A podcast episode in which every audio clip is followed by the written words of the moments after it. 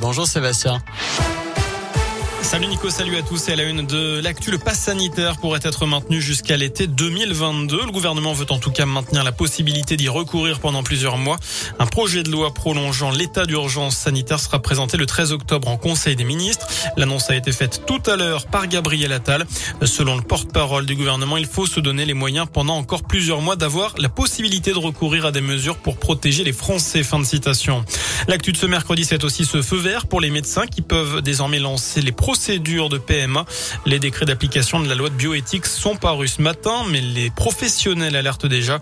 Les demandes de procréation médicalement assistée affluent, les listes d'attente s'allongent et les centres seront rapidement saturés. Olivier Véran annonce donc une enveloppe supplémentaire de 8 millions d'euros et une campagne de communication sur le don de sperme. Alors faut-il plus de moyens pour les centres de PMA C'est la question du jour sur radioscoop.com. Vous avez jusqu'à 19h pour répondre sur notre site internet. Dans le reste de l'actu, le patrimoine culinaire auvergnat attaqué dans une étude. L'association UFC Que Choisir remet en cause le label AOP pour le Saint-Nectaire et le Cantal.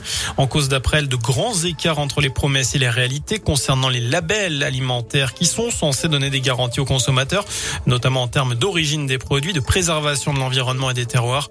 D'après ce document, les produits d'entrée de gamme labellisés seraient quasiment les mêmes que les produits industriels. Un hommage national à Maxime Blasco, le soldat de 34 ans tué au Mali dans le cadre de l'opération anti-djihadiste Barkhane. Cérémonie aux Invalides en ce moment en présence d'Emmanuel Macron avant un autre hommage demain à Vars en Isère par ses frères d'armes du 7e bataillon de chasseurs alpins. En bref, euh, l'avis d'imposition pour la taxe d'habitation arrive à partir d'aujourd'hui, même si 80% des foyers français sont aujourd'hui exonérés. Il reste au moins la redevance télé à payer 138 euros. Et puis une affaire sordide dans le Vaucluse. 33 hommes ont été mis en examen et écroués pour avoir violé une sexagénaire droguée par son mari. Durant 10 ans, il lui donnait de puissants anxiolytiques et proposait à des inconnus sur des forums libertins de profiter de son épouse inconsciente. La victime n'a eu connaissance des faits seulement à l'ouverture de l'enquête lorsque son mari a été pris dans un supermarché en train de filmer sous les jupes des clientes. On passe au sport. Du foot, la Ligue des Champions. Lille joue en Autriche à Salzbourg. Ce soir, je vous rappelle la victoire hier du PSG contre Manchester City 2-0. De son côté, l'Olympique lyonnais jouera demain à 18h45 en Europa League contre les Danois de Brondby avant le derby dimanche soir à Geoffroy Guichard face à saint dernier de Ligue 1.